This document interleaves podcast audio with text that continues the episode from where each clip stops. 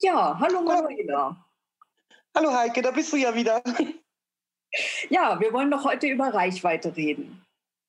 Du meinst über Reichweitenerhöhung und so weiter, wie man das schafft? Ja, und zwar angestoßen wurde ich dadurch, dass die Frankfurter Buchmesse vor ein paar Wochen halt uns alle aufgeschreckt hat. Sie würde demnächst nur noch Blogger annehmen, die mindestens 2500 Follower haben. Das war natürlich ein Schock. Also 2500 Follower, wenn ich mir das so überlege, auf Instagram, Facebook und auf dem Blog, das sind vielleicht eine Handvoll Blogs, eine Handvoll Rezensenten, die das schaffen. Und ich denke, so geht es vielen. Und deswegen haben wir uns jetzt mal Gedanken gemacht, wie man seine Reichweite organisch erhöht. Also wir wollen das organisch machen, ohne Einsatz von Werbemitteln oder gekauften Followern. Wieso machen wir sowas? Erstmal haben wir sowieso den Anspruch, dass unsere Texte auf dem Blog gelesen werden und von immer mehr gelesen werden und hoffentlich halt auch ein Austausch stattfindet. Ja, und wie, wie würde man so etwas am besten machen? Uns helfen ja wirklich die Social-Media-Kanäle, die man so hat. Die gängigen für einen Buchblog, das sind Facebook, Twitter, Instagram auf jeden Fall. Und jetzt immer mehr werden Pinterest. Wie sieht es da bei dir aus, Manuela? Ich bin auf Facebook und auf Instagram vertreten. Instagram läuft richtig gut. Facebook könnte gerne ein bisschen mehr laufen. Und Pinterest bin ich überhaupt nicht drauf. Das ist für mich eigentlich immer noch ein reiner Fotokanal. Okay, dann wirst du jetzt herausfinden, dass Pinterest auch für dich gut wäre. Aber wir fangen jetzt erstmal an mit Facebook. Facebook ist so ziemlich der bekannteste Social-Media-Kanal. Er ist relativ intuitiv bedienbar. Man weiß, wo man ein Foto einsetzt. Halt, man schreibt Text. Man muss sich keine Gedanken machen, dass man zu viele Zeichen verwendet. Also glaube, es sind 5000 Zeichen, die man nehmen kann. Äh, man kann Gruppen bilden, man kann ähm, anderen Gruppen beitreten, das, also geheimen Gruppen. Man kann eine Fanpage erstellen. Die Bewertungen sind mit Likes. Also es, es sieht ja dann auch gut aus, wenn man einen Daumen nach oben bekommt. Allerdings gibt es auch einen Algorithmus, den ich immer noch nicht durchschaut habe. Da kannst du mir erstmal zwei Sachen, also nicht mir, aber vielleicht den Leuten, die uns zuhören, zwei Sachen erklären. Das erste ist eine Fanpage. Ist die für einen Autor oder Schauspieler oder was auch immer? Was genau hat der normale Facebook-User unter einer Fanpage zu verstehen? Und welche Algorithmen funktionieren nicht? Okay, erstmal diese Fanpage. Du musst dich ja bei Facebook unter deinem Klarnamen anmelden. Aber jetzt zum Beispiel in deinem Beispiel, du bist ja eigentlich auch das Bücherhaus und das ist deine Fanpage. Also die Page für deinen Blog halt, wo du unter einem Fantasienamen posten kannst. Das ist eine Fanpage. Ah ja. Und das sollte jeder. Algorithmus, den ändert Facebook täglich. Und zwar richtet sich das dann danach, was dir angezeigt wird. Vielleicht hast du schon mal bemerkt, wenn zwei Leute ein Posting bekommen, dass der eine viel früher als der andere reagiert. Und das ist oftmals nicht deswegen, weil der andere nicht reingeguckt hat, sondern weil es ihm erst später angezeigt wird. Es errechnet sich durch Faktoren, wann, wem was angezeigt wird. Und da, davon sind wir dann natürlich abhängig, wenn wir selber unsere Texte einstellen. Okay, dann hattest du gesagt, du hast noch Instagram. Instagram genau. unterscheidet sich von Facebook insofern, dass Instagram viel mehr bildlastig ist. Wir erwarten auf Instagram ein schönes Foto, ein ansprechendes und wir lassen uns auch gerne von schönen Fotos verleiten, irgendwo hinzuklicken. Während bei Facebook ist es eher der Text, halt, der dann mit anzieht. Und bei Instagram, manche, die posten einfach nur Hashtags und überhaupt gar keinen Text mehr. Und man kann den Link in der Bio halt dann anklicken, um den ganzen Beitrag zu kriegen. Ja, und Instagram ist halt, also für, für das jüngere Publikum total schön. Mit Instagram kann man viele Bewegtbilder machen. Es lassen sich GIFs einbinden. Die App ermöglicht auch noch ähm, Fotos zu bearbeiten, dann die Boomerangs zum Beispiel. Da kann man witzige und aufsehenserregende Sachen halt draus machen. Ja, und Instagram bewertet eben auch durch Likes, also dass man dieses Herzchen drückt. Ja, und das gibt ja auch ein gutes Gefühl. Instagram ist allerdings, es wird alles chronologisch angezeigt. Hm, es gibt keine Prioritäten dabei. Und aus dem Bild, da kann man auch zum Beispiel nur einen Ausschnitt zeigen, wenn der interessant genug für das Ganze, für den ganzen Text oder Hashtags ist. Ja, also insofern ergänzen sich Instagram und Facebook optimal. Wie machst du das, Manuel? Da habe ich noch eine Frage.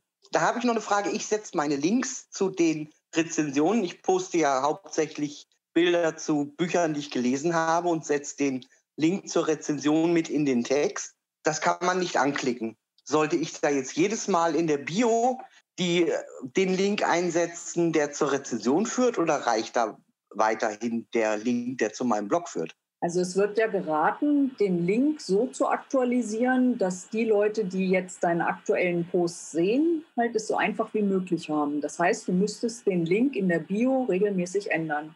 Ah, ja. Da musst du auch dran denken, wenn du es dann wieder geändert hast, was Aktuelleres hast, dann musst du den Link in der Bio auch ändern. Eben. Also da denke ich nochmal drüber nach. Vielleicht lasse ich das einfach so, wie es ist. Und wenn es interessiert und der auf den Link in der Bio klickt, der kommt ja sowieso auf meine Startseite und da findet er ja das Neueste von mir. Das Neueste ist ja meistens auf dem Blog ganz oben. Ne? So halte ich so das auch. So, und dann hatten wir noch angesprochen halt ähm, Pinterest. Pinterest ist nicht zu vergleichen mit einem normalen Social-Media-Kanal, sondern Pinterest ist eine virtuelle, also eine visuelle Suchmaschine. Pinterest erfordert auch ein hübsches Bild, Wobei Pinterest es auch verzeiht, dass man sechs Bilder mit dem gleichen Link postet. Und der Vorteil davon ist zum Beispiel, einer, der ist mehr auf blaue Farben, spricht er an, der andere mehr auf rote. Und wenn man zwei verschiedenfarbige Bilder macht, dann kommen sie trotzdem auf deinem Blog zum gleichen Beitrag. Ja, und bei Pinterest ist es okay, wenn man auf verschiedenen Boards alles Mögliche streut und dann zu einem Blogbeitrag hin verlinkt. Und dieser Blogbeitrag, der wird unten in dem Pinterest-Beitrag hinterlegt, sodass da auch vollkommen klar ist, wer der Autor dieses Beitrags ist. Also ein URL-Klau gibt es in dem Sinne dann nicht. Ja, insofern, ah. Pinterest hilft dabei, ähm, dadurch, dass es auch keine Chronologie gibt, sondern dass man thematisch nach Bildern suchen kann, hilft es dabei, auch ältere Beiträge dann wieder zu finden, beziehungsweise auch auf Beiträge, die schon zwei Jahre alt sind, kriegt man über Pinterest doch noch Zulauf. Das hört sich ja auch interessant an. Als ich das letzte Mal auf Pinterest irgendwas gemacht habe, war das tatsächlich so, dass ich einfach nur Fotos eingestellt habe und fertig. Sonst gar nichts. Ich glaube, ich habe noch irgendwo einen ganz verstaubten Pinterest-Account. Ich musste, ich, damit muss ich mich mal noch, heute, noch intensiver beschäftigen, glaube ich. Bei Pinterest hat man die Möglichkeit, mit 500 Zeichen ähm, dieses Bild zu beschreiben. Und 500 Zeichen ist eine ganze Menge. Man kann dann zum Beispiel die Zusammenfassung von den Rezensionen als Text nehmen. Das sind dann wahrscheinlich ein bisschen weniger als 500 Zeichen. Dann ein wunderschönes Titelbild von der Rezension. Das kann man dann so verankern, dass es immer wieder gefunden wird. Und wie kriege ich das jetzt hin, dass ich diese, meine Reichweite erhöhe? Was gibt es da für Möglichkeiten? Ich bin jetzt auf diesen ganzen Kanälen, auf Facebook, Instagram und Pinterest. Ja. Und wie Social was mag ich dann finden?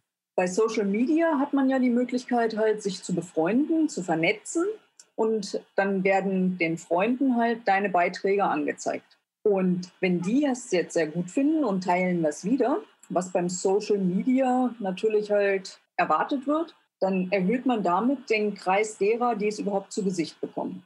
Dann beim Blog könnte man zum Beispiel auf verschiedenen Kanälen den Blogbeitrag so arrangieren, dass er immer wieder für die Zielgruppe interessant ist. Wenn ich jetzt zum Beispiel meine Buchrezension, ich habe einen historischen Roman rezensiert, dann teile ich den in Buchgruppen auf den entsprechenden Online-Portalen, wie die jetzt so Bücher verkaufen zum Beispiel. Aber man könnte ja zum Beispiel auch ähm, Geschichtsblogs nehmen und sagen, guck mal, ich habe hier ein wunderbares Buch gelesen, was genau dieses Thema behandelt. Und dann dort teilen. Dann hat man also auf jeden Fall eine andere Zielgruppe angesprochen. Dann könnte man sich was raussuchen, was auch thematisch passt, aber eben keine typischen Leser sind, also die man sonst so schon eingesammelt hat. Ja, also so könnte man auf Blogs und Social Media halt mehr Leser bekommen, halt, als man sie hat. Und wenn man mehr Likes bekommt, als man Leser hat, dann nennt man das, es ist viral gegangen. Ja, das mit dem woanders teilen, nicht nur auf reinen Buchblogs oder auf reinen Buchseiten, sondern auch auf, wie du sagst, zum Beispiel Geschichtsblogs. Das ist ja eigentlich auch eine interessante Idee. Da wäre ich noch gar nicht drauf gekommen.